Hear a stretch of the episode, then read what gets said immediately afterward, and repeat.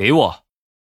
萧然目光一冷，苏颜被这冰冷的目光给吓到了，只能还给了萧然。切，还你就还你，小气！萧然拿到野鸡之后，直接递给了那个女人。那女人捡起野鸡，就直接咬在了鸡脖子之上，疯狂的吸血呀！这时候，萧然发现了一个惊人的变化：那女人一边喝血，样貌竟然就一边改变了，双眼恢复正常，连獠牙也消失了，刚才散乱粗糙的头发也变得柔顺了起来。片刻之后，萧然发现这女人竟然变成了一个美女。萧然细看一眼之后，更是惊叹道：“是你？你认识我？”那女人问道。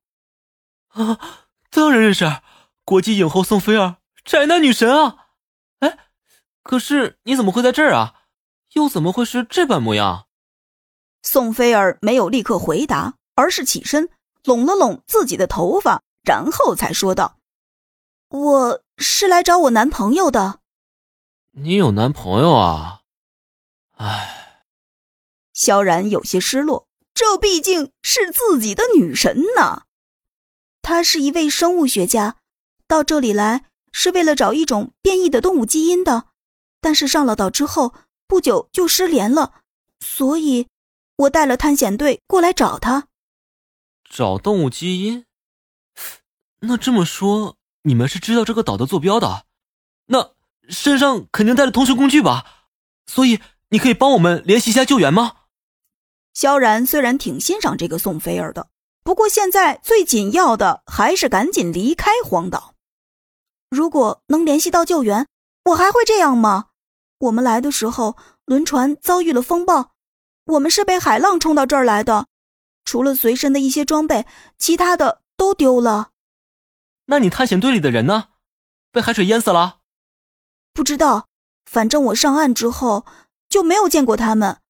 我在岛上已经待了两个月了，除了各种变异的生物之外，什么都没看到。萧然听完，想了想，自己之前听到的那两个说话的人，可能就是宋菲尔探险队里的人了。那，那你接下来打算怎么办啊？你一个人能够在这里生存两个月，也挺厉害了。毕竟这里那么多的变异生物，我刚才都差点招架不住。我也不知道怎么办，先把这座岛搞清楚吧。如果能够找到我男朋友，那或许就能离开了。至于能在这儿生存两个月的原因，其实不是我有多厉害，而是靠这个。